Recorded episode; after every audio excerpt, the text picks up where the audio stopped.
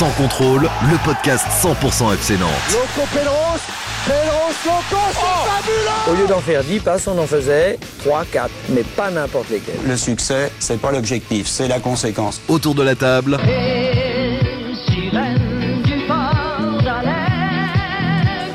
Tous ensemble Jérôme Jolivet, Presse Océan.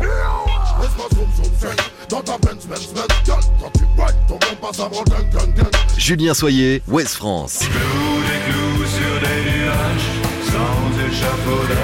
Jean-Marcel Boudard, Ouest France. Un podcast présenté par Il va y avoir du sport, mais moi je reste tranquille. Il va y avoir du sport.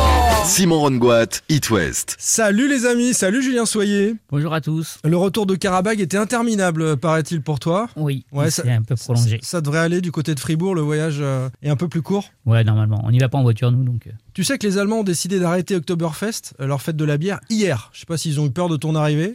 je vais m- je vais m'empresser de leur demander quand j'y serai. Voilà, ça s'est terminé hier. Salut Jérôme Jolivet. Salut tout le monde. Et je t'ai lu hein, dans Presse Océan, t'es dithyrambique avec le HBC Nantes en ce moment et l'excellent euh, début de saison euh, du H qui pourrait donc concurrencer le PSG handball. On est un peu loin des Canaries quand même. hein. Un peu loin, mais ça fait du bien d'avoir une équipe qui gagne. C'est ça.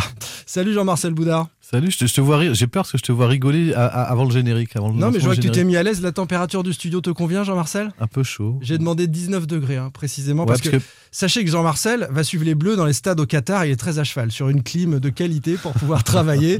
Le climat on s'en claque, hein, dit-il régulièrement volant de son 4x4 dans les rues de Nantes. On le sait, on le sait. Donc ça va. La température est bonne? Oui. On peut commencer alors. On peut Sal- commencer. Salut à toi le fan des Canaries qui nous écoute. C'est comme une évidence.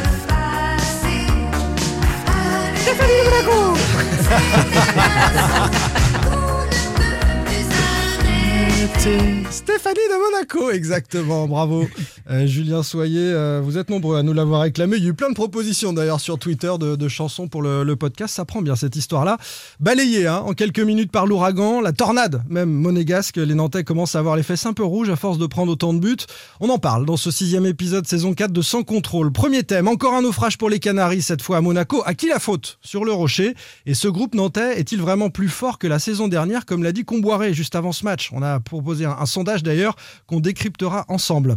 Un homme interroge en ce moment le niveau de Moussa Sissoko est-il désormais officiellement inquiétant? C'est la question à laquelle on va essayer de, répondre. Et puis un voyage à Fribourg en Europa League, on en parlait à l'instant pour euh, le FCN, ce sera jeudi. À quoi faut-il s'attendre côté allemand? Coup de fil à Max Drodlo, un journaliste franco-allemand, pour décrypter cette équipe de Fribourg. Allez messieurs, on se lance. Promis, je ne vous demanderai pas aujourd'hui si on est plus en sécurité dans le but nantais, mitraillé par l'adversaire, que dans les rues de Nantes actuellement la nuit. Eh oh, faites pas la gueule Vous êtes content quand même, non? Sans contrôle, L'actu des Canaries a une touche de balle. Nantes a sombré et s'est fait transpercer encore une fois. Qui est ou qui sont les principaux responsables selon vous? Plus globalement, euh, ce groupe nantais est-il vraiment plus fort que la saison dernière, comme l'a dit Comboiré avant le match? Ben Farmer. En concert, c'est exceptionnel. J'ai pas eu cette chance. On ira ensemble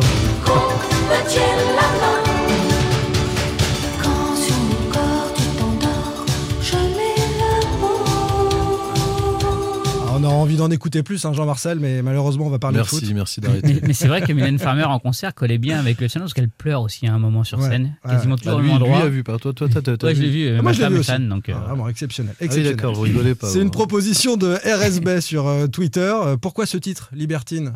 Parce que euh, les catins. Je suis une catin, quoi. Catin, comme le score à Monaco. Énorme jeu de mots. Et si vous êtes sage, je vous diffuserai même en fin de podcast. forcer prononcent comme ça un catin. On Ouais, c'est vrai, catin. on a perdu Catin. Et donc, si vous êtes sage, en fin de podcast, les copains, je vous proposerai la version de David Filippo, euh, qui chante euh, Libertine euh, dans un karaoké. euh, dans Ça se dévergonde cave, un petit peu en Vendée. C'est un peu leur tube. Dans une cave vendéenne, on sait pas. Voilà, on verra si ça se passe bien. Euh, D'ici là, on va donc parler euh, de cette déroute à Monaco. 2-0 au bout de 6 minutes. Alors, qui est le premier responsable selon vous et que s'est-il passé? Jean-Marcel, tu ouvres avec euh, la principale responsabilité. Évidemment, les torts sont partagés, on va développer après, mais principal responsable? On va dire l'axe central. L'axe central. Ouais, parce que c'est une œuvre collective de, de l'axe central au Il y a départ. deux boulettes de Castelletto, par exemple. si Non, on- pas deux. Il y a, il y a- bah, vous Ah, oubliez si. aussi André Girotto quand même. Bah non, pas tant que ça. mais Ah bon je- je- non, Ah, mais sur, sur la passe qu'amène la touche, il fait pas une boulette, André Girotto. Castel- Bah non, la touche, elle est... la passe est peut-être un petit peu longue. Ah, elle est un peu longue, ouais. Sauf que Castelletto, il est en passe de la maîtriser, il regarde devant, il sait pas trop ce qu'il fait et elle finit par sortir en touche, mais il aurait pu euh, dégager, tacler, faire quelque chose. À mon sens. Déjà Castelletto et Castelletto. Et André. Girotto, je, je, je mettrais André Girotto sur le premier. Oui, ah bah oui, oui, oui. oui. Ok. Oui. Euh, Jérôme, bah, euh, la défense dans son ensemble. Julien, Bah, moi, je vais être plus sévère pour c'est Antoine Comboiré. dans ses choix tactiques. Bon, on va, on va développer chacun de, de- de ces axes-là. Euh, la, la charnière centrale alors. Jean-Marcel, pourquoi euh, cette charnière pose problème sur ce match-là notamment? Bah parce que sur les deux premiers buts, elle est fautive. C'est à savoir, on a, on a quand même deux parts de balles. Mais euh, on a la charnière, mais en, en tous les cas, quand je dis qu'elle est collective, c'est qu'il y a quand même une, une passivité, une apathie générale. Euh, ce qu'on avait déjà constaté euh, à, à Lorient, ce qu'on a constaté dans les 20 dernières minutes euh, au Vélodrome. C'est-à-dire qu'au-delà des erreurs individuelles, il n'y a personne aussi pour les récupérer derrière. à Karabakh. Et, et- et à Karabakh. Et, et en fait, c'est c'est vrai que le, le match, il est terminé au bout de 6 minutes de jeu. Bah oui. Donc c'est compliqué d'en tirer parfois des enseignements et, et de se projeter parce qu'on a le sentiment que les, les, les Nantais n'ont même pas pu jouer ce. Ah mais ce- si, ils ont ce- joué. Non mais ils ont joué, ils ont, ils ont rien proposé. C'est-à-dire Oui, que... Non, mais on a le sentiment qu'ils ont, ils ont même pas pu jouer parce qu'ils perdent, Ah, perdent si. 2-0 au bout de 6 minutes. Bah oui, Par contre, sur le troisième but, c'est aussi la conséquence euh, bah, d'une sorte de léthargie né- générale et là qui vient du milieu de terrain. Donc euh, ça, ça a touché l'ensemble de l'équipe, même si au départ, effectivement, ceux qui plombent le match, c'est ces deux erreurs individuelles. euh, D'accord, donc ils ont pu jouer. touches. Avec... Ils ont pu jouer. Il n'y a pas deux exploits individuels en face. Tu peux rien faire. Tu es à 0-2 et tu commences ton match. Tu as complètement raté ton entame de match dans l'intensité, dans l'agressivité et tu te retrouves à faire des erreurs qui donnent, euh, qui Mais- offrent des buts à l'adversaire. Mais où ils ont pu jouer aussi. C'est vrai que être mené 2-0 après 6 minutes, c'est catastrophique. Mais il n'y a que 6 minutes de jeu. Donc c'est pas non plus euh, rédhibitoire quelque part. Et, et c'est dans, dans la capacité ou l'incapacité de Nantes à réagir, à se révolter et à faire douter. Si tu reviens à 2-1 à la 18e et que ou que même tu, tu crées du danger, tu provoques une, une barre, un poteau, bah, tu vas faire douter Monaco. Là en fait tu as été incapable de, de faire douter Monaco euh, une fois ce, ce- cette entame catastrophique. Pourquoi Nantes a été capable il y a quelques semaines, alors d'accord, on était à la Beaujoire, d'accord, il y avait le public, mais il y a quelques mois de ça, ils sont capables de renverser Lens, qui était quand même aussi sur une belle période et euh, qui menait 2-0 à la Beaujoire. Et là, De renverser Bordeaux. de renverser Bordeaux aussi. Alors, c'est peut-être pas le même niveau, c'est pas le même contexte, parce qu'à chaque fois, effectivement, on est à Nantes. Euh, sur les matchs que je prends en référence, mais là, il n'y a même pas eu de volonté. On a eu l'impression qu'il n'y avait pas de volonté d'aller contester Parce que cette t'as t'as le sort suprématie. qui s'ass- enfin, qui s'assort dans tous les cas dans la tête des joueurs quand tu perds 2-0 au bout de 6 minutes de jeu et que tu sais que tu as gagné qu'un match sur tes 15 derniers déplacements, forcément tu te dis que ça devient compliqué quand même d'inverser la tendance que tu n'as pas été capable de faire depuis euh, janvier 2022. Là, il faudrait le faire face à une équipe de Monaco qui est en train de monter en puissance. Donc euh, ça paraissait très compliqué. Tu prends un coup sur la tête. On Oui, l'a mais- on a vu après le deuxième but, les, on a les, les- les regards dans le vide, euh, les joueurs sont sonnés. euh. Oui, mais je suis désolé, tu, tu parles d'un coup sur la tête, tu le présentes encore comme un phénomène extérieur. euh, non, pas avec- un phénomène extérieur, non, parce qu'il y, a des- il y a des raisons. On l'a dit, il y a des maladresses individuelles. On a dit après qu'il y a une apathie collective, ça c'est Ouais. un état général. Ils sont et, puis, responsables et, puis- de ça. et on en parlera. Il y, a, il y a, je pense, la compo départ d'Antoine de, de, d'Antoine Camboire aussi. Jérôme, C'est clairement la compo pour moi quand on voit qu'il y a Moutou Sami et Mohamed qui sont pas là et que ce sont généralement les deux premiers dans l'état d'esprit à être présents, à être capables d'initier un petit peu cette, cette révolte. Euh, là, euh, c'était pas du tout le cas. On reparlera de Sissoko, euh, Ganago devant. euh, Blas pas- aussi. Blas évidemment qui est, qui est pas là, donc il, il manque du monde au départ pour, euh, pour tenir un petit peu euh, la dragée haute au, au Monégasque. Alors, Après, quel choix était suspendu. hein. Voilà, là, il, il était du coup faut- pas sur le terrain. Mohamed, en revanche, il peut jouer. euh, Ouais, arrivé, tard. euh, alors, mais En ouais. fait, c'est voilà. Alors, oui, il y a mais- alors, Castelletto qui rentre voilà. tard, il- qui en plus a priori avec des, inquiétudes et des, inquiétudes, voilà, des adducteurs en feu, euh, euh, on le titularise. Euh, Mohamed, alors après nous on voit pas hein, ce qui se passe dans le groupe, euh, au- dans le vestiaire au quotidien, mais c'est vrai qu'il y a des choix qui interpellent. On- Ludovic Blas avait eu 15 jours pour se régénérer. Après euh, Antoine Comboiré explique que- qu'il ne le met pas parce qu'en ce moment il est pas bien et que il est, euh, il il est pas au niveau et qu'il a pas digéré son faux départ. On reste sur Blas. On reste sur Blas. qu'il y a des interrogations on- quant au, Oui, au mais tu peux rester aussi sur Jean-Charles Castelletto, puisque Mm. tout le Oui, monde. mais lui- alors on passe de l'un à l'autre, on va y Non, revenir mais non, après. mais non, mais c'est important parce que tout le monde lui tombe dessus. Toi-même, tu dis, Oui. par exemple, il va pas chercher la passe qui est un peu trop appuyée, beaucoup Alors- trop loin d'Henri Girotto. Alors laisse-moi le temps de finir le dossier Castelletto et tu vas nous expliquer pourquoi. Castelletto, euh, Eh ben- d'abord, d'abord, il laisse ce ballon filer. Ensuite, il, est responsable de rester debout et de se rendre compte trop tard qu'il y a une course monégasque de quelqu'un qui lui arrive en face. Il se retourne, il est pris dans la course et il est débordé. Et sur le deuxième but, Alors là, il est euh, complètement responsable aussi d'être apathique et, et de ne pas Et intervenir. surtout, c'est lui qui fait la touche et qu'il a. il fait, il, fait, il fait une touche à l'adversaire. Voilà. Donc, mais par euh, contre, sur, la le, sur sur premier, sur le ballon qu'il enfin, qu'il va pas chercher dans le Giroto, il faut savoir qu'il s'est- il, il a ressenti une douleur aux adducteurs euh, après le match contre Paris. D'ailleurs, c'est à peu près le même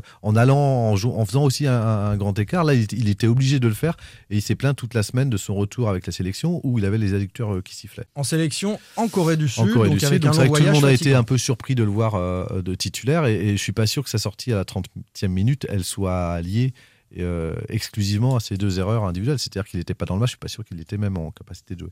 Oui, mais il a joué, il a été aligné, titularisé. Comme nous disait Jérôme, c'est c'est quand même, ça interroge. En tout cas, c'est un Oui. mauvais choix à l'arrivée de- d'Antoine Comboiré. euh, oui, de- parce que les, de les mettre deux premiers buts viennent de ce côté-là Ouais. et, et il est impliqué. Et c'est c'est ça qui, qui te plombe le match. Le but, c'est pas de tomber sur Castelletto, qui a été très bon ces derniers mois avec le FC Nantes, et on l'a dit quand il a été bon. et qui mais peut avoir des circonstances là- sur le fait, de, oui. là, pour le coup, de, de se retrouver dans ce, dans ce 11-là. on n'a pas senti. Ni lui, ni- il aurait pu dire aussi, lui, bah, je me sens pas, je suis fatigué. Paraît-il fait un- qu'il l'a dit. Il l'a dit En tout Il n'a pas été écouté par le staff. C'est ce, qui a, c'est ce qui a- nous a été rapporté après entre les ondits et tout, mais Bon. lui-même était un peu surpris de jouer. Ok pour Castelletto, très bien. Ludovic Blas. Euh, Julien a ouvert le dossier Ludovic Blas. On a euh, sans doute le, le meilleur joueur ou l'un des deux meilleurs joueurs avec Randall, Colomani la saison dernière ou ces derniers mois du FC Nantes. Euh, le coach qui, fait des pieds et des mains, on vous a fait vivre le feuilleton l'été, euh, cette envie qu'il a de, de conserver Blas dans son effectif, Antoine Comboiré. Et puis il est un peu moins bien, on a fait un débat sur lui la semaine dernière, pardon, il est un peu moins bien et il est sur le banc. Alors qu'il a eu 15 jours, comme nous dit Julien, pour récupérer. Comboiré lui a dit en face à face, il faut que tu fasses mieux, il faut que tu mettes plus d'intensité, que tu sois plus décisif, etc. Mais il le met sur le banc. C'est étonnant quand même de, le retrouver sur le banc, hein, Jérôme? Ah J'ai été très surpris à l'annonce de la composition d'équipe. Euh, Blas, qui lui, a priori, n'a pas de problème physique, contrairement à Castelletto, qui doit être capable normalement euh, d'enchaîner euh, des matchs à un rythme soutenu. Euh, après 15 jours de trêve internationale, c'est très surprenant qu'il ne soit pas titulaire pour moi. Est-ce que c'est un signal pour Blas ou est-ce que c'est un signal pour le vestiaire pour vous? Moi, je C'est sais pas. plus un signal pour, pour Blas, mais c'est Mm. c'est vrai que dans, dans les chiffres, on, on en a parlé l'autre jour, on, on se demandait si Ludovic Blas était au niveau. On a même eu nous-mêmes ce débat-là la semaine dernière, Oui. donc on va pas se contredire. Et euh, quand on regarde les, les stats de, de, de Blas, en tout cas qui vient d'accréditer la thèse d'Antoine Camboré, puisqu'il a motivé quand il a dit qu'il n'était pas au niveau, ce qu'il attendait de, de lui, c'était plus d'agressivité, plus de dribble. Il, il, il retrouve voilà, qu'il n'est pas aussi saignant que l'an passé. Ludo, l'année dernière, c'est le joueur qui driblait le plus en Europe, a dit Comboiré. Aujourd'hui, il n'y a plus de dribble. Il n'est pas à son niveau. C'est pas faute de lui avoir dit. J'ai eu des entretiens avec lui. Je veux le retrouver. Euh, Il y a des raisons. Son, son faux départ à Lille, le contre-coup, mais il faut qu'il se mette dedans. Voilà ce que dit Comboiré Ouais, après. et en même temps, il reste toujours quatrième. C'est lui qui a réussi le plus de dribbles en Ligue 1 cette saison, 18. Mais il en rate aussi autant, 20. Donc c'est-à-dire qu'il a plus de déchets dans son jeu. Ouais. Mais c'est le, le deuxième joueur en Ligue 1 qui perd le plus grand nombre de duels, 65 depuis le début de la saison. Donc effectivement, plus grand nombre de contrôles ratés, ce qui lui ressemble pas non, Non. plus à Ludo Blas. Donc clairement, il y, a des, il y a des stats qui viennent accréditer ce qu'on peut voir des tribunes où, où- où il est moins bien. Mais même un Blas en demi-teinte, Voilà. il reste quand même. Et on- Et je suis pas sûr que le FC Nantes puisse se priver d'un tel joueur Alors ça, aujourd'hui. c'est la question suivante. Est-ce qu'il faut, faire jouer un Lorient. Blas moyen? Et moi, Euh, j'avais vu jouer contre Lorient, et contre Lorient où il n'est pas titulaire non plus. Quand il rentre, le jeu de Nantes, c'est clair. Euh, contre Il fait, Contre un, Toulouse, pareil. il fait un très mauvais match. Mais n'empêche que les quelques lueurs qu'on a eues euh, dans le brouillard de la deuxième période, c'est lui qui les amène. Donc euh, ça reste le seul créateur de l'équipe. Aujourd'hui, il est le seul créateur de l'équipe. Et puis on l'a souff- enfin on l'a suffisamment dit l'an passé même en, dé- en début de saison quand on disait en quoi il était indispensable, c'est déjà ne serait-ce que quand il est sur le terrain, il rassure ses coéquipiers, il inquiète les adversaires. Mm. Donc là effectivement quand tu l'as pas, tu, tu tu- voilà, t'as tout à construire et puis là ce qui, ce qui a manqué de créatif, enfin on a bien vu, c'était quand même un FC Nantes sans idée dans les remontées de balles, il y avait quand même pas de ça manquait de, de- de- de vitesse dans le jeu, ça manquait d'inspiration, ça manquait, ça manquait de, de tout. euh, Et, très clairement, sans Ludovic Blas et sachant que Randall Comoni est parti, bah, tu enlèves les deux des, des trois seuls dangers euh, offensifs de Nantes. Enfin, des trois dangers offensifs de Nantes. Donc, du coup, la, la mission pour euh, Simon, la mission pour Pedro Chirivella ou d'autres de créer quelque chose devient plus dure parce que tout de suite, les adversaires savent que le danger va venir d'eux. Sur les choix de, de Comboiré, Mohamed aussi sur le banc, donc ça c'est plutôt lié à, à sa sélection, c'est c'est qu'il n'était pas... Parce que franchement, Guessant, Ganago, il s'est passé quoi? Rien. Ouais, c'est- moi, c'est comme ça que je l'explique. Après, euh, peut-être qu'il y a, d'autres euh, circonstances, mais ça me paraît être une, une, ex- une- une explication cohérente. Le fait qu'il Oui, est. peut-être avec la volonté de ce que disait Antoine Camboré lorsqu'on lorsqu'on lui a demandé de décrypter un peu l'AS Monaco vendredi en conférence de presse. Il disait que c'était une équipe qui, qui jouait très haut, qui avait tendance à exercer un pressing haut et donc qui pouvait laisser des espaces dans son dos. Donc je pense qu'il a aussi voulu profiter de ces espaces-là et la vitesse des trois attaquants qu'il a alignés. Sauf que, effectivement, entre eux, euh, enfin, on a, on a Ganago, Signatus. Aujourd'hui, Ganago, c'est une vraie énigme au FC Nantes depuis Mm. qu'il est arrivé. De, sa participation au jeu, c'est 14 ballons touchés sur l'ensemble de. Il a joué une heure, euh, un peu plus d'une heure à- à Monaco. 14 ballons touchés. La dernière fois que j'ai vu ça, je crois que c'était Re- Renaud Aymon Mm. face au Stade Rennais en août dernier. C'est pour ça que je disais fantomatique. C'est-à-dire Oui, fantomatique. on l'a pas là, vu du tout. là, pour le coup, où, où ce début de match, il vient plomber aussi quand même quelque chose et, et il rend un peu plus difficile à lire le match, c'est que euh, à 2-0, Monaco est plus obligé d'aller presser aussi haut. Oui. Donc laisse moins d'espace à ces joueurs qui sont euh, censés devoir Mm. prendre la profondeur dans, dans le dos des. Bah, ton plan de jeu, il s'arrête, il est, Voilà. il est quasiment il, il est terminé au bout de Il est caduque, en fait. Voilà. Et laisse le ballon au FC Nantes qui est arrivé à plus de 50% de la possession hein, à, à la Oui, fin des ce qui est 90 une rareté Ah oui. pour le FC Nantes et en plus face à Monaco. Quoi. Monaco n'avait euh, plus qu'à contrer ce- cette équipe-là. Euh, Comboiré est inquiet. Euh, Jérôme, on va réagir à ça. Euh, lui est inquiet, mais selon lui, ses joueurs un petit peu moins. C'est étonnant. Moi, je suis inquiet depuis le début. Quand je dis inquiet, euh, c'est l'inquiétude, façon de parler, mais parce que j'ai confiance en mon, en mon travail, j'ai confiance euh, en mon groupe. Il faut juste qu'on arrive à, voilà, à retrouver euh, cette confiance avec un match euh, référence, avec une victoire acquise dans la difficulté. Là, pour l'instant, donc, euh, j'ai pas le sentiment que voilà, est en train de, de se rendre compte qu'aujourd'hui, on est en difficulté. C'est ça qui m'embête un peu plus avec les joueurs. Quoi. C'est ça qui m'embête avec les joueurs. On se rend pas compte qu'on est en difficulté. Moi, je vois un coach, Jérôme, tu vas me dire ton regard là-dessus, mais qui hésite entre manier le bâton et puis la caresse. Un peu de bâton, un peu de caresse. Avant ce match de Monaco, en conf, il dit quand même, et ça, c'est pour valoriser ces joueurs, il dit ce groupe-là, le groupe que j'ai, il est plus fort que celui de la saison dernière. On bombe le torse, ouais, on est plus fort, on va faire mieux. Et puis euh, après, quelques heures plus tard, il est inquiet. Et puis il nous dit que ces joueurs, euh, ils sont peut-être pas inquiets, ils se rendent peut-être pas compte de la situation. Il, il est vraiment entre deux eaux. Ah, c'est pas la même chose quand même. Bah, ce groupe, il est clairement, euh, pour l'instant, on peut pas dire qu'il est, plus fort que, que l'an dernier, tout simplement parce qu'il l'a pas démontré. Donc, euh, on verra quand euh, arrivera euh, la deuxième partie du- de, de- de cette première moitié de championnat avec des équipes qui sont censées être beaucoup plus accessibles. Parce que là, faut pas oublier que si on regarde un petit peu les circonstances atténuantes, le FC Nantes sur 9 matchs en Ligue 1 a rencontré les 5 premiers du championnat. Ouais. PSG, l'OM, euh, Lorient, Lens, euh, Monaco. Enfin, et là, Lorient. Qui en ont battu d'autres, hein. d'ailleurs. On a vu Lorient battre Lille qui ce en ont week-end. battu d'autres, Bon, bien sûr. Non, non, c'est- on, on- j'essaye de positiver un petit Après, peu. en début de championnat, ceux qui gagnent Et le- sont souvent en tête. Ils ont rencontré seulement trois équipes hors du top 10.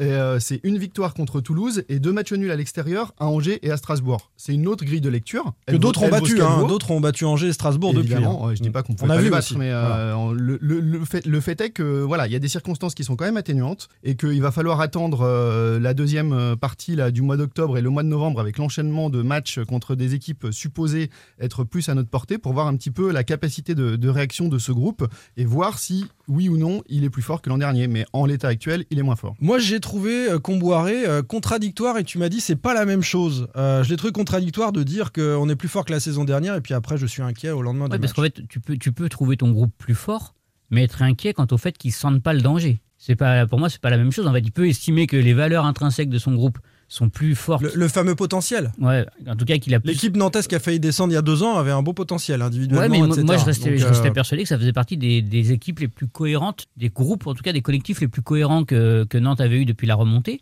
Et là, eh ben, je pense qu'il il peut lui estimer ça. Je dis pas qu'il a raison, mais en tout cas, c'est pas, à mon avis, impossible et, euh, et dissonant d'entendre de, dire qu'il a, de l'entendre dire qu'il a un groupe plus fort, mais quand même d'être inquiet parce que ces joueurs peuvent ne pas avoir mesuré le danger qui, se présente à eux parce qu'aujourd'hui ils sont euh, 15e ou 16e, 16e à, égalité de points avec Reims qui est euh, premier relégable. Ils auraient dû écouter le podcast parce qu'on on l'avait dit ici, euh, ce, que, ce que Jérôme vient d'affirmer. Attention, le calendrier, euh, Nantes peut être en difficulté entre Monaco, Fribourg et puis après il y aura Rennes. Ah, mais il n'y a pas qu'une question de calendrier. On peut pas derrière euh, lui-même Antoine Cormoré veut pas s'y retrancher et on peut pas s'y retrancher derrière. C'est évidemment une explication, mais je vous rappelle que l'année dernière le calendrier, vous avez battu euh, le PSG Le à PSG. domicile, vous avez battu Lens à domicile, euh, vous avez été faire nul à Monaco l'an passé à la première la journée, première juste journée. après euh, voilà une équipe qui avait cer- certainement moins de certitude que celle qu'il y a aujourd'hui, donc euh, et qui avait pas et ça avait été un nul décroché dans l'adversité, donc. Euh, donc on peut pas non plus, enfin c'est c'est pas c'est pas qu'une explication. En plus vous faites des faux pas à Angers, au moins à Angers en tous les cas. Donc il n'y a, pas que ça, il y a quand même une. Et une finalement à équipe qui- Strasbourg, on regarde la, de, de, de, de- de la- le début ouais, de saison de Strasbourg. Strasbourg. C'est une équipe quand même Ouais, qui, danger aussi. hein. qui a Oui. pas, pas pas réussi à faire un match plein, euh, Mm. qui n'a pas été constante sur, sur un seul match et qui même, je trouve, se désagrège un peu avec le temps. C'est-à-dire Ouais. qu'il y a, une, il y, a, il y a quand même une fragilité à l'extérieur, là, une récurrence depuis le match de Lorient qui est quand même euh, assez inquiétante. On en vient à notre sondage, justement. Euh, la question, on l'a posée. On a un groupe plus fort euh, que l'an passé. Maintenant, il faut le prouver. Voilà ce qu'a dit euh, Comboiré. Et vous, qui avez voté, avez voté la chose suivante. C'est vrai, il a raison, mais soyons patients. Donc, soyons patients avec cette équipe. 9% seulement. Vrai, potentiellement. Il y a une potentialité peut-être supérieure. 39%. C'est la majorité des gens qui pensent ça. Et puis, faux. On est un peu moins fort cette saison côté Nantais. 35%. Et faux, on est vraiment moins fort. euh, 17%. JMB, par exemple, nous dit J'ai été choqué et surpris d'entendre ça de la bouche de Comboiré.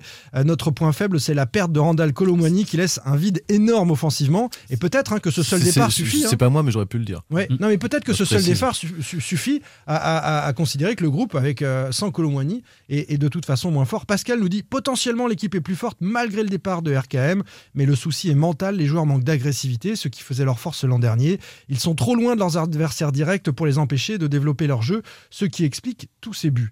Je trouve ça intéressant ce qu'il nous dit Pascal, parce que si on les prend individuellement, on va constater que aucun d'entre eux n'a progressé et pire, ils sont un peu moins bons. Alban Lafont, on l'a dit, il est moins bon, moins décisif. Il avait rapporté beaucoup de points, il en rapporte clairement moins.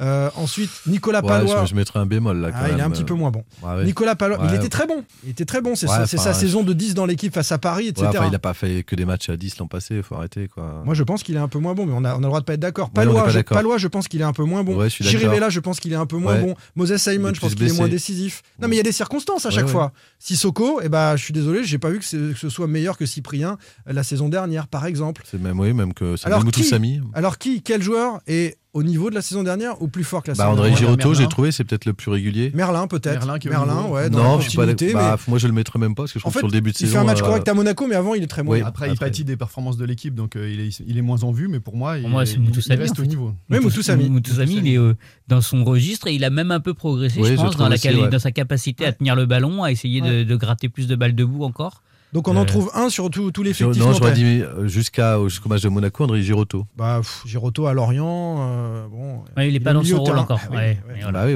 oui. Et, et Antoine Comboiré, il est moins bon que l'an passé parce qu'il cherche son système, il a du mal à. Mais tu, tu, tu mets en cause les, les, les- les joueurs et tout ça, mais c'est vrai que. Je mets pas en cause, je dis euh, individuellement ils sont tous moins bons, donc après effectivement ce groupe Ah, mais si tu- tu- potentiellement il est plus fort, bah j'attends de voir. Ouais, J'attends de voir si ces joueurs vont après, tu- progresser. Tu, tu peux être moins, moins bon individuellement. Ce qui, est- ce qui est, ce qui est embêtant, c'est que tu n'as pas de force collective aujourd'hui Mm. qui se dégage. C'est surtout ça qui est, qui, est, qui est- qui est- qui est embêtant. Parce que tu peux compenser tes baisses de rythme individuelles par la sensation de, des- de dégager enfin, une force collective, un bloc. Lance, je prends, par, par exemple, ils ont été euh, extraordinaires sur le début de saison, Ouais. en tous les cas en termes de capacité. Là, ils sont quand même un peu plus dans le, dans le dur, dans la façon de fabriquer du jeu, sauf qu'ils vont chercher un 0-0.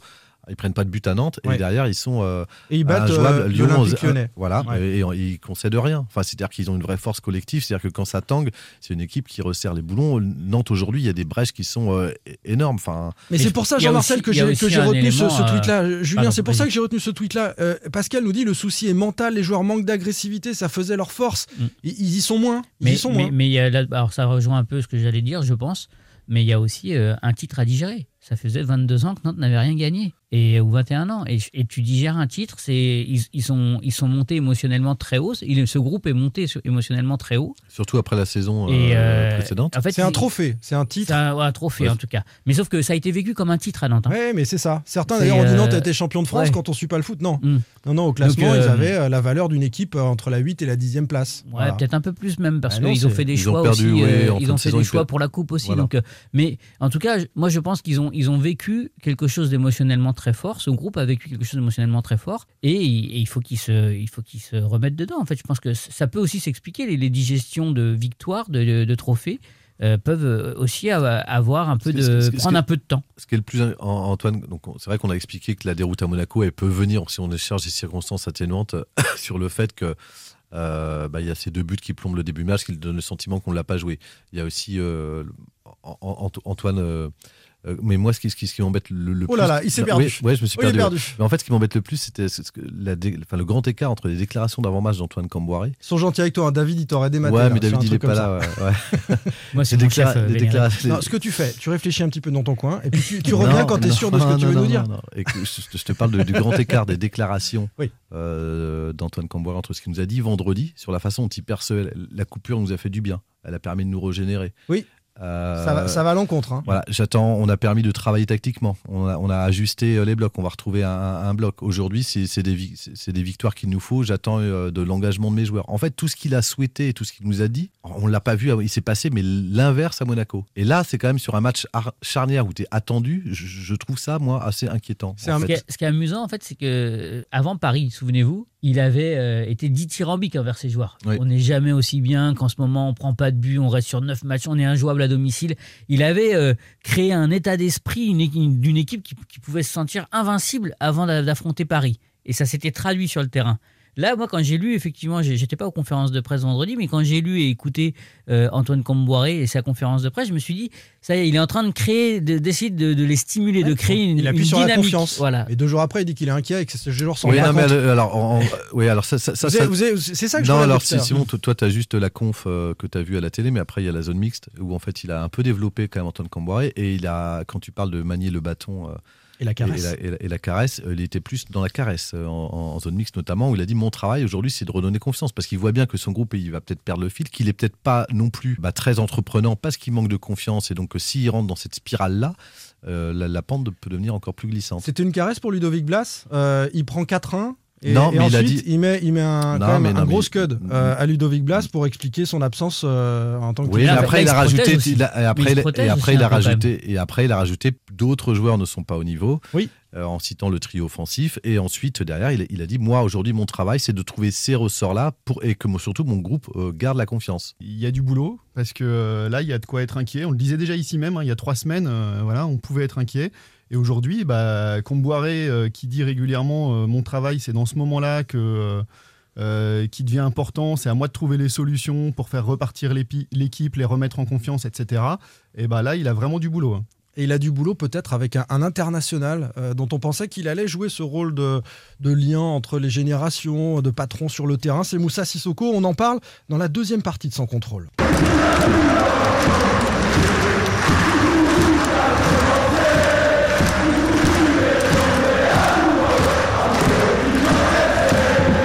Sans contrôle. L'actu des Canaries a une touche de balle. Le niveau de Moussa Sissoko est-il désormais officiellement inquiétant, messieurs? C'est toujours les vacances au Club Dorothée. On a de la chance, on est tous invités. Du lundi au dimanche, Une chanson pour David Filippo. hiver comme été.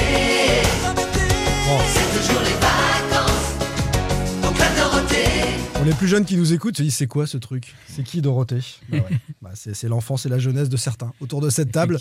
Est-ce que c'était toujours les vacances pour euh, Moussa Sissoko ce mois de septembre et, et ce début euh, octobre? Est-ce que voilà, il, il est vraiment arrivé à Nantes, euh, cet international qu'on, attendait?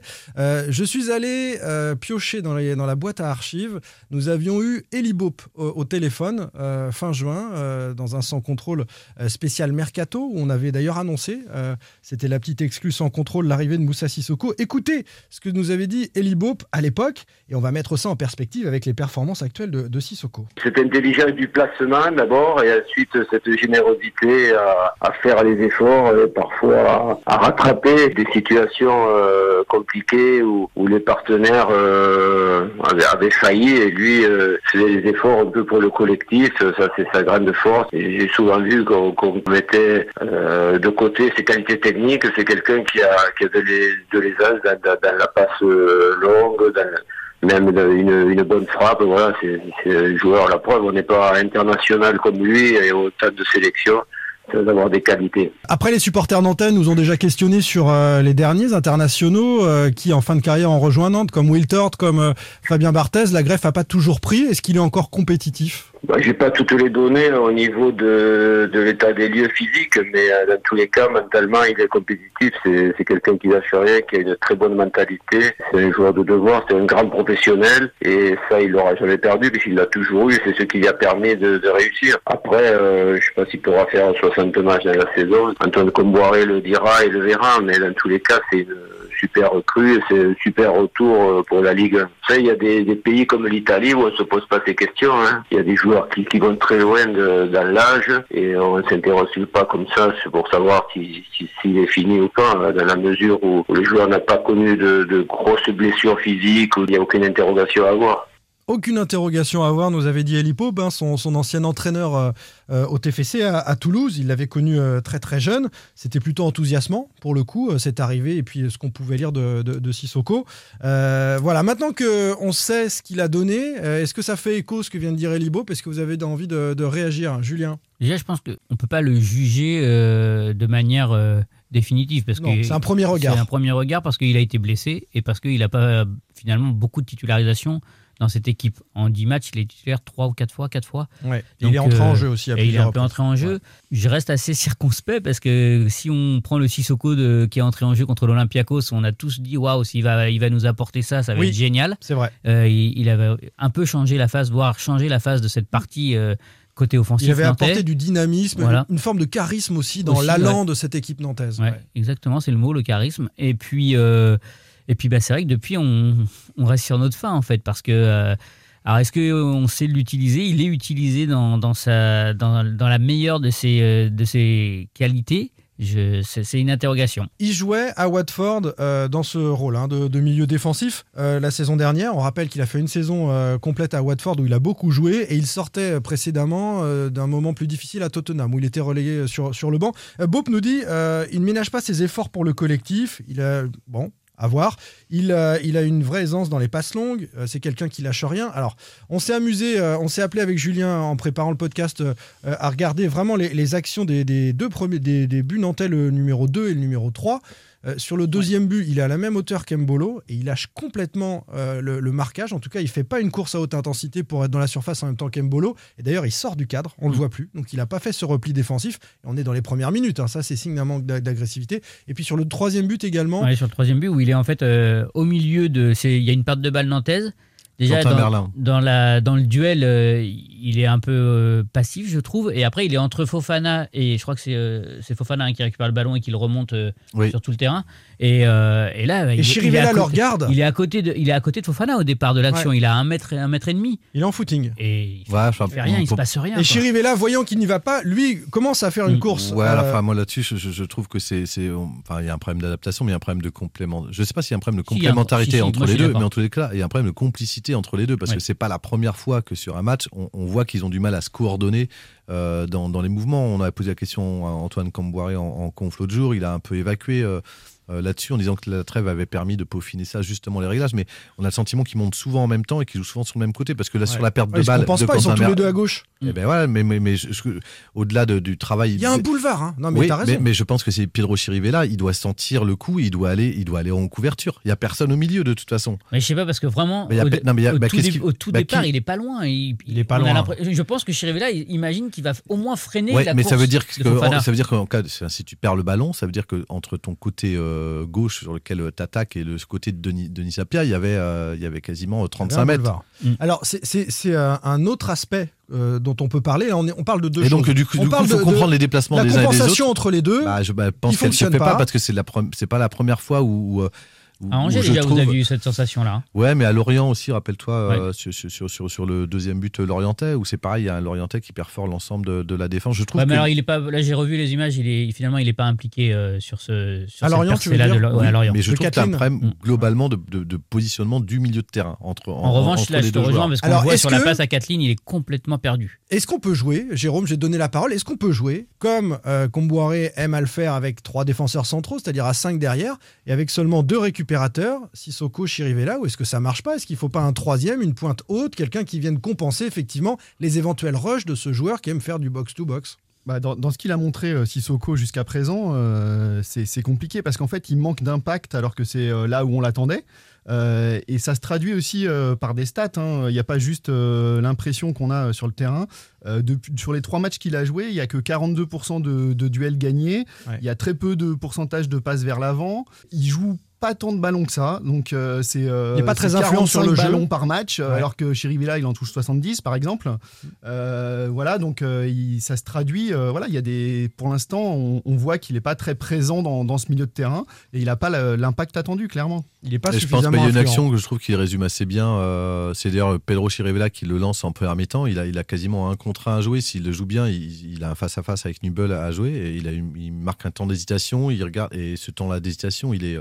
enfin, il est très long du, du coup et il permet la, le retour euh, de la défense monégasque. Enfin, il manque de spontanéité dans Ouais, son jeu. Je pense que de- des doutes, je pense, du joueur aussi. oui, il y a plusieurs choses, ouais. Et c'est vrai qu'Antoine Camboré l'a dit en conf l'autre jour, euh, en disant euh, bah, tout Moussa Siko qu'il est, il a aussi besoin d'un temps d'adaptation. Alors, à sa décharge, il y a eu, il y a eu euh, des événements familiaux, c'est-à-dire qu'il a eu la naissance de son fils et il a eu mis du temps à trouver euh, un, un- un- un logement euh, sur Nantes. Donc, il a été. euh, Donc peu- l'installation perturbe forcément l'homme. Voilà. D'accord. Et surtout, il y, a, il y a cette blessure qui, pour moi, lui, lui qui, a- qui arrive très, très vite en début de saison et qui le prive quand même de cinq matchs euh, de tout le mois d'août et, de- et du début du mois de septembre. Donc, il reprend euh, en course et c'est un joueur qui a besoin d'énormément jouer. Enfin, en tout cas, il a, il a un jeu qui est assez énergivore et qui lui demande, comme un diesel, euh, Mm. de se mettre en route. Et De vrai- répéter les efforts, il y avait, les il y efforts. avait un, de ses, un des membres de staff là, qui, qui l'a côtoyé à un moment. Il disait qu'il avait besoin de jouer, en fait, de, de- de s'entraîner, de beaucoup Ouais. s'entraîner pour être prêt. Et c'est vrai qu'il a Et, été, euh, il a été coupé dans, dans, dans, dans son élan et on sent qu'il a du mal. Alors en plus, dans une équipe qui n'a pas le rendement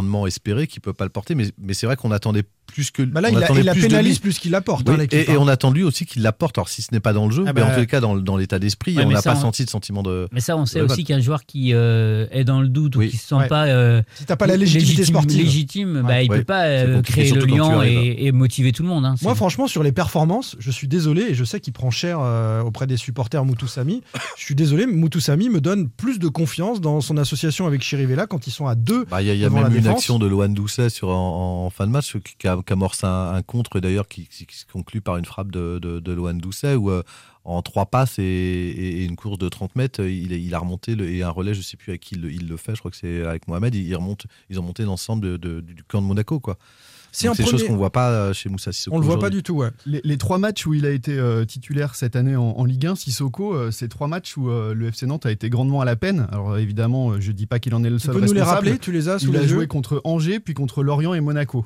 Euh, ces trois matchs, euh, c'est pas la période en fait où le FC Nantes, euh, malgré des résultats qui n'étaient pas forcément à la hauteur, mais montrait quelque chose dans, Ouais. le, dans le jeu au- dans le courant du mois d'août, pendant qu'il était absent avec sa blessure aux ischio.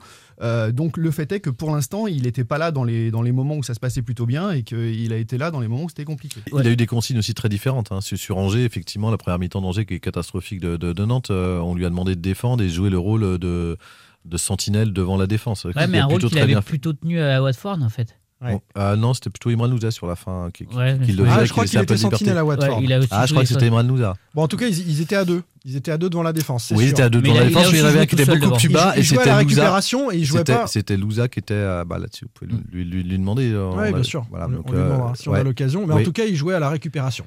Donc, euh, Ils étaient sur un double pivot, mais c'était Imran Louza qui était celui qui, qui avait les consignes de rester devant la défense. Et donc, il a été en difficulté sur ce match d'Angers. Et sur la deuxième mi-temps qui est meilleure, là, on lui a demandé clairement d'être plutôt box-to-box. Mais quand il est box-to-box, est-ce que Pedro Chirivella est capable de faire le rôle de sentinelle Ah, seul, ça. tout En seul Aujourd'hui, je suis pas sûr qu'il doit être tout seul ou est-ce joueurs- qu'il faut et de faire la compensation, la Voilà. récupération, de sentir les, les- les mouvements, de glisser, euh, de faire les 25 mètres qu'il faut pour aller boucher un trou, je sais pas. Est-ce qu'il ne faut pas ajouter un troisième milieu euh, dans ce système-là avec euh, tout Un simplement un, 4-3 qui a jamais réussi tellement bien marché. un- un euh, Ludo- Bah écoute, là pour l'instant ça marche pas non plus. Donc euh, un Ludovic Blas, pointe haute d'un triangle qui euh, peut aussi à son tour compenser. Ils se regardent tous les trois. Là effectivement à deux, la partie de terrain, là, oui, la zone mais alors, centrale, elle leur paraît énorme. elle, on par- elle- elle paraît. euh, Ah, surtout en plus quand il y a Fofana et Camara en face. euh, Mm. Moi, j'ai l'impression qu'il il- en fait, serait plutôt, il serait plutôt intéressant dans un, dans un système avec une pointe basse, en fait, mais sans être la pointe basse, évidemment.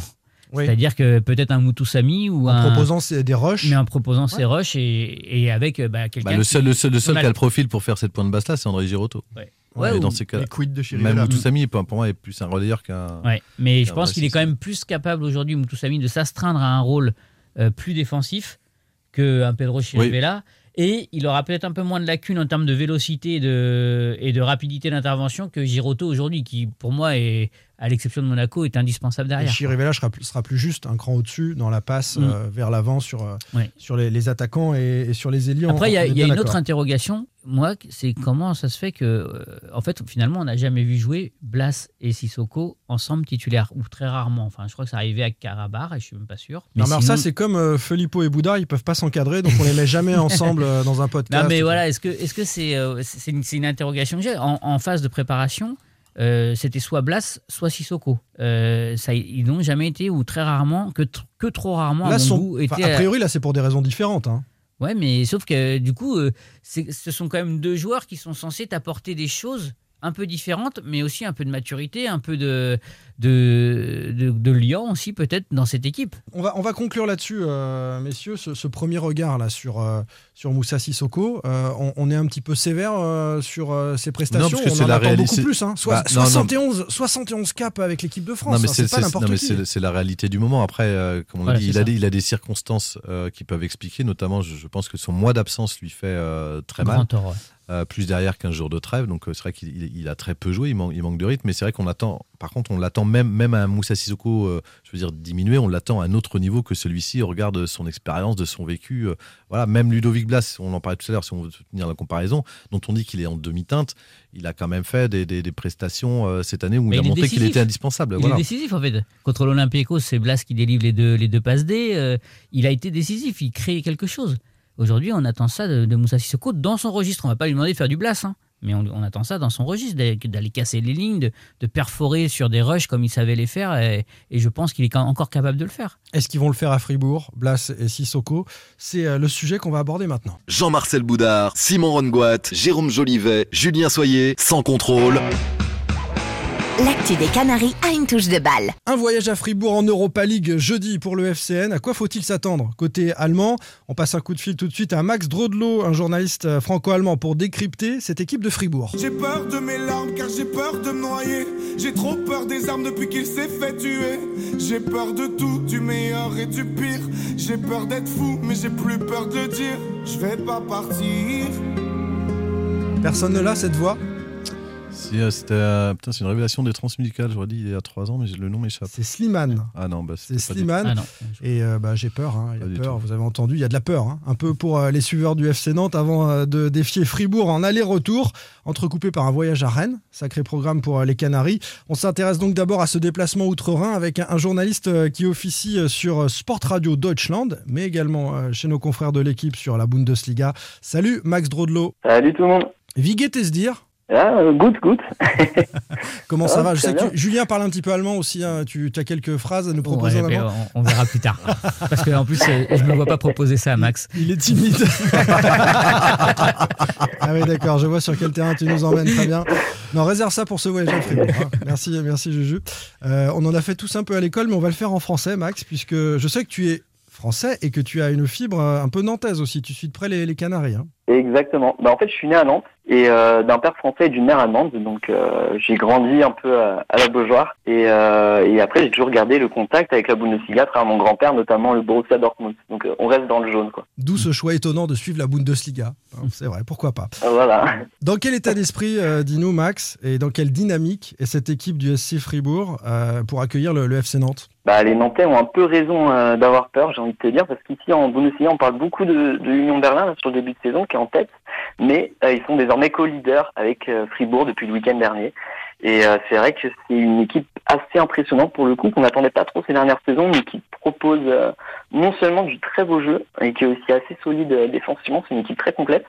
Et, euh, et forcément, euh, bon, on va en reparler euh, tout à l'heure, j'imagine aussi, mais euh, quand on voit les, les deux premières victoires et le contenu en Europa League sur le début de saison, on est plutôt en confiance, là. Je t'avoue, du côté de Fribourg, avant de recevoir les, les Canaries. Fribourg, c'est, euh, on a l'impression que c'était un peu le poil à gratter de cette Bundesliga. Aujourd'hui, c'est devenu euh, un candidat à la Ligue des Champions, non? Oui, c'est ça. Bah, en fait, la saison dernière, ils étaient tout près de, de se qualifier en Ligue des Champions. Ça s'est joué à la dernière journée où ils perdent à Leverkusen et ils se retrouvent à trois places de, de trois points pardon de la place qualificative. Mais euh, effectivement, en fait, c'est une équipe qui a tout à fait les qualités pour performer en Europa League et qui est depuis euh, quelques deux, deux saisons là vraiment sur une progression constante. Ils sont toujours plus haut au classement et là, ils, ils- encore une fois, ils valident, euh, ils valident totalement cette, euh, cette nouvelle ère qui est en train de s'ouvrir à Fribourg. Tu l'as dit d'entrée, c'est une équipe qui est solide. Euh, on voit qu'elle a encaissé très peu de buts. Elle est meilleure défense euh, de Bundesliga et euh, elle a fait énormément de clean sheets depuis le début de saison, 6 si euh, je dis pas de bêtises. Est-ce que tu peux nous parler un petit peu de cette défense? Ouais, bah en fait, il faut savoir que la, la saison dernière, c'était un peu les matchs de Fribourg, c'était tout le temps une, une pluie de buts, c'était assez fou parce qu'ils ont une- un potentiel offensif qui est très important. Et là, cette saison, ils ont recruté notamment euh, un joueur que je pense que vous, euh, vous connaîtrez tous, euh, messieurs, mais Mathias Ginter, le champion du monde 2014 avec l'Allemagne, qui est euh, qui est euh, qui a été formé à Fribourg d'ailleurs, qui a fait son grand retour du coup libre. Et c'est lui qui a apporté un peu d'expérience derrière. Et, euh, et en fait, tu te retrouves avec une, une défense très très performante, notamment à la charnière centrale avec Linhart, qui est un, un défenseur autrichien qui, euh, qui était qui, qui était bon euh, la saison dernière, mais qui explose vraiment là depuis le début de saison. Et, euh, et les deux, ça ça marche ça marche plutôt bien. Après, alors c'est c'est quand même une équipe qui est très portée à la- vers l'avant, donc euh, forcément il y a des espaces derrière. Parfois, elle est un peu d'ailleurs un peu inquiétante. Et euh, mais quand ça arrive, il y a, y a aussi le, le gardien néerlandais Mark Flecken qui est très très bon, que je situerais d'ailleurs dans le, dans le top 5 des meilleurs gardiens en, en Bundesliga, qui est très euh, très régulier aussi et, euh, et ce qui fait qu'elle est euh, effectivement très très dure à jouer. Une équipe qui, qui monte en puissance, un club hein, qui s'installe euh, au sommet de la, de la Bundesliga au fil des années. Tout ça, notamment grâce à un coach en place depuis très longtemps, Christian Streich. Ouais, c'est ça. Bah, en fait, Christian Streich, c'est tout simplement, c'est le, le deuxième entraîneur le plus longtemps en poste dans les, dans les cinq grands championnats. Juste derrière Diego Simeone, ça fait, ça fait dix ans qu'il est à Fribourg. Et euh, par rapport à Diego Simeone, d'ailleurs, ça joue vraiment, c'est à une poignée de jours. Mais, euh, mais oui, qui a fait un très très bon travail. Et j'ai même envie de dire que le, que ce SC Fribourg-là, c'est un peu euh, le tout l'opposé du FC Nantes actuel. C'est-à-dire qu'on a, euh, qu'on a laissé les clés pendant euh, une décennie à un entraîneur qui a fait un travail, euh, c'était vraiment, c'était sur du, on est parti sur du long terme, il a, il a fallu être très très patient, mais qui a laissé infuser toute sa philosophie de football, qui est donc un jeu euh, vraiment porté vers l'avant, euh, très offensif, qu'il a laissé infuser ça sur tous les étages sportifs du club, et au final, du coup, c'est c'est euh, le, le résultat presque logique de cette politique sportive euh, de retrouver Fribourg dans les premiers rôles en, en Bundesliga. Ouais, est- est-ce que ça, ça coïncide l'arrivée de, de Streich à la tête de cette équipe? Est-ce que ça coïncide aussi avec le, le changement de philosophie? Parce que pour rien cacher, on avait échangé avec Patrick Guillou en, en début de- d'été, là, quand le tirage est tombé. Et euh, il nous disait, en fait, pendant longtemps, Fribourg, c'était un club qui avait euh, dans l'ADN la culture de je monte, je descends, je monte, je descends. Et puis d'un coup, c'est devenu euh, une équipe qui a, qui, a, pris- qui a eu des prétentions en, en Bundesliga. Ça ressemble au Stade Rennais un petit peu, hein, la Ouais, trajectoire. Mais qu'est-ce qui, voilà, qu'est-ce- c'est fait. quand le, le- la bascule, elle se fait quand, selon toi? Alors effectivement, elle se fait à ce moment-là aussi parce qu'il y a le directeur sportif qui arrive au même moment, euh, c'est Clément Sartenbach, donc les, les deux arrivent au- à ce moment-là à, Fribourg. Mais euh, au début, il a fallu un peu de temps. Pour moi, la bascule, elle s'est fait plus il y a, il y a, il y a 3-4 saisons, quoi. Où t'as- C'est-à-dire où tu commençais à avoir des joueurs aussi du centre de formation qui avaient, euh, qui avaient été imprégnés par cette, euh, cette philosophie de Christian Streich, qui sont arrivés assez près dans l'équipe première pour jouer ce football-là. Et, euh, et à mon avis, c'est un peu à ce moment-là. Donc il y a trois, quatre saisons, et ensuite il y a eu, avec les succès, il y a eu, euh, il y a eu de, forcément des, euh, des ventes aussi intéressantes. Je pense à Nico Schlotterbeck l'été dernier qui apporte notamment 20 millions d'euros. Et des, donc il y a eu aussi un recrutement très intelligent qui a été fait. L'argent a toujours été très très bien réparti. Et euh, on arrive à une équipe qui est, euh, qui est taillée, euh, qui est taillée pour les deux tableaux, pour l'Europa League, et jouer même les premiers rôles en, en Bundesliga. Ouais, dans, dans le jeu des, des comparaisons, on, pourrait, euh, il se rapproche de quel club en France, dans, à la fois dans la stratégie, la stabilité? Ouais, mais tu, bah, tu, tu t'évoquais Rennes, mais, euh, mais vraiment, je me, je me posais la question euh, avant l'émission, mais je dirais effectivement Rennes, c'est-à-dire que Fribourg, c'était pas un, c'est un club qui a jamais joué les premiers rôles en Allemagne. Euh, je crois que le, son meilleur classement, c'est, euh, c'est troisième. Ils n'ont jamais été plus haut. Et euh, c'est un club qui est en Allemagne réputé pour sa tranquillité, quoi. C'est-à-dire qui, bosse dans son coin, qui fait pas trop de bruit, bon, qui, qui descend, qui remonte, qui est généralement au tableau. Et puis là, depuis quelques saisons, voilà, on passe à, du football un peu, un peu spectaculaire, euh, très offensif, avec beaucoup de combinaisons, etc. Et, euh, et la saison dernière, ils étaient aussi en finale de la, de la Coupe d'Allemagne, perdu contre Leipzig. Mais, euh, mais voilà, tout ça, c'est, euh, on va dire que d'habitude, ça correspond pas forcément à Fribourg. Et en termes d'ambiance, on peut s'attendre à quoi, à la fois pour les joueurs du FC Nantes et à la fois nous devant notre télé, enfin pour ceux qui ne seront pas à Fribourg? Et on va dire que Fribourg, ça, il compte pas les supporters les plus agressifs de la, de la Bundesliga. quoi. Qu'on voit de, les mêmes scènes que, que à avec les Rennes, en supporters fait. de Cologne euh, à Nantes. Non, par contre, je crois qu'il y a une vraie atmosphère. euh, Il y a, il y a une vraie atmosphère euh, d'ambiance festive. Ouais. C'est là, c'est c'est très, euh, C'est tout à fait ça. très ouais. bon enfant et en Et même temps coup, très sous, sous supporter quand même. Ouais, tout à fait. Ouais, ouais. Euh, surtout à domicile. En plus, ils ont changé de stade euh, la saison dernière. Ils ont une enceinte qui est un peu plus grande, un peu plus moderne. Et euh, c'est c'est- c'est exactement ça. C'est un public qui est très familial. On, on sent que même au sein du club, il y a beaucoup de valeurs familiales. Et puis, ça reste après une équipe de Bundesliga. Donc, ça, il y a de la passion. Il y a une belle ambiance à domicile. Il y aura un beau parquage à la Beaujoire aussi. Voilà. Mais je pense pas. C'est pas. ce sont pas des supporters maintenant très euh, forcément très, agré- très agressifs. Et je pense que les Nantais seront, seront très bien accueillis à Fribourg euh, jeudi. Heureusement qu'on mesure pas la ferveur autour d'un club à, à l'agressivité des, des hooligans ou des imbéciles euh, qui sont souvent minoritaires et dont on parle hélas euh, beaucoup trop ces, derniers temps. Il y aura 2500 Nantais hein, à faire ce, ce déplacement un peu partout dans les tribunes et euh, dans l'énorme parcage à Fribourg pour euh, encourager les, les jaunes et verts. On est heureux d'apprendre donc que le FC Nantes va jouer trois fois le Stade Rennais ou son, son ersatz allemand en une semaine. Bah, ça va être sympa. Ça, ça va être sympa. Peut-être qu'on arrivera à prendre un point de temps en temps comme ça. Et on termine avec une petite note d'espoir quand même. Euh, Max, euh, dis-nous par où il faut passer. Quel est le, le petit trou de souris euh, pour le FC Ah, je Nantes qu'il avait euh, demandé l'adresse des bars. hein. non, mais alors ça, tu pourras avoir avec Julien en antenne parce que et Jérôme il va aussi d'ailleurs. Donc euh, voilà, vous en discuterez après. Et, En allemand, en allemand. En allemand. Ouais, il, parle, il parle uniquement allemand dans ces cas-là, Julien. Euh, non, clairement. Est-ce qu'il y a voilà un petit truc à faire quand même, passer par le côté gauche, je ne sais pas. Raconte-nous parce que là, on, y va désespérer côté hein. Non, bien sûr. bah, déjà, Fribourg, c'est une équipe qui procure énormément d'occasions, il faut le savoir, mais c'est là peut-être son point faible, c'est qu'elle manque de réalisme par moment et, euh, qu'elle doute aussi très facilement. On a vu sur les derniers matchs, notamment à, face à Karabag, ils mènent 2-0 au bout d'un quart d'heure. Contre Mayence ce week-end dernier, c'est pareil, ils mènent 2-0 à la mi-temps.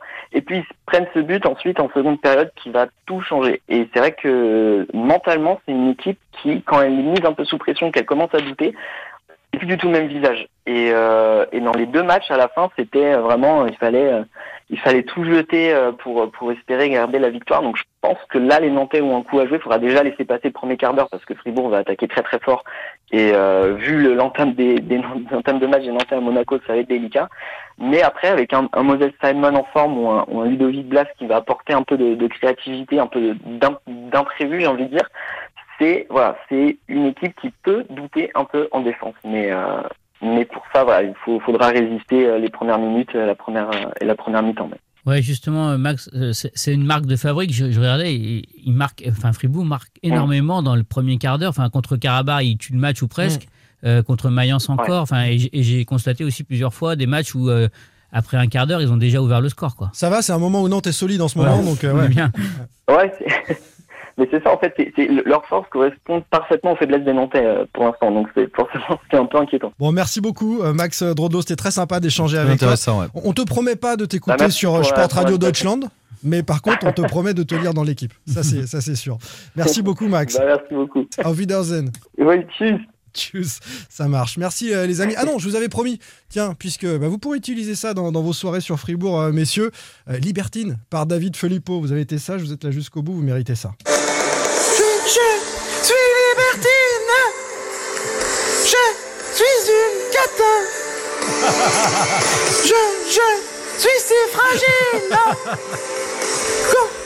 Tienne la main. En plus, ce, ce- Voilà. ce que, ce, que, ce que les auditeurs peuvent voir, c'est qu'il est déguisé, il a vraiment la tenue Ah ouais. adéquate en plus. Et il, Ça était, il, très, était- très bien. ouais, il est énorme. Quand il dans ces soirées-là, au Papis à, à La Roche-sur-Yon, il est juste fabuleux. Il y, a- il y a juste la plume que j'aurais pas mise là. Moi, euh, c'était la non, faute ça- de goût ça- un peu, il a ça- été trop loin, mais c'est toujours lui, il est toujours bien. much. C'est la vraie voix de David Filippo, messieurs. Encore un dossier sur lui. Allez, à très bientôt. On essaye de faire la semaine prochaine, peut-être le mercredi, un podcast. On va être obligé de le, de le décaler de 24 heures et puis sinon on se retrouvera dans 15 jours. Salut Salut Salut Salut Sans contrôle, le podcast 100% digital. Proposé par les rédactions de 20 minutes, Ouest France, Presse Océan et It West. Allez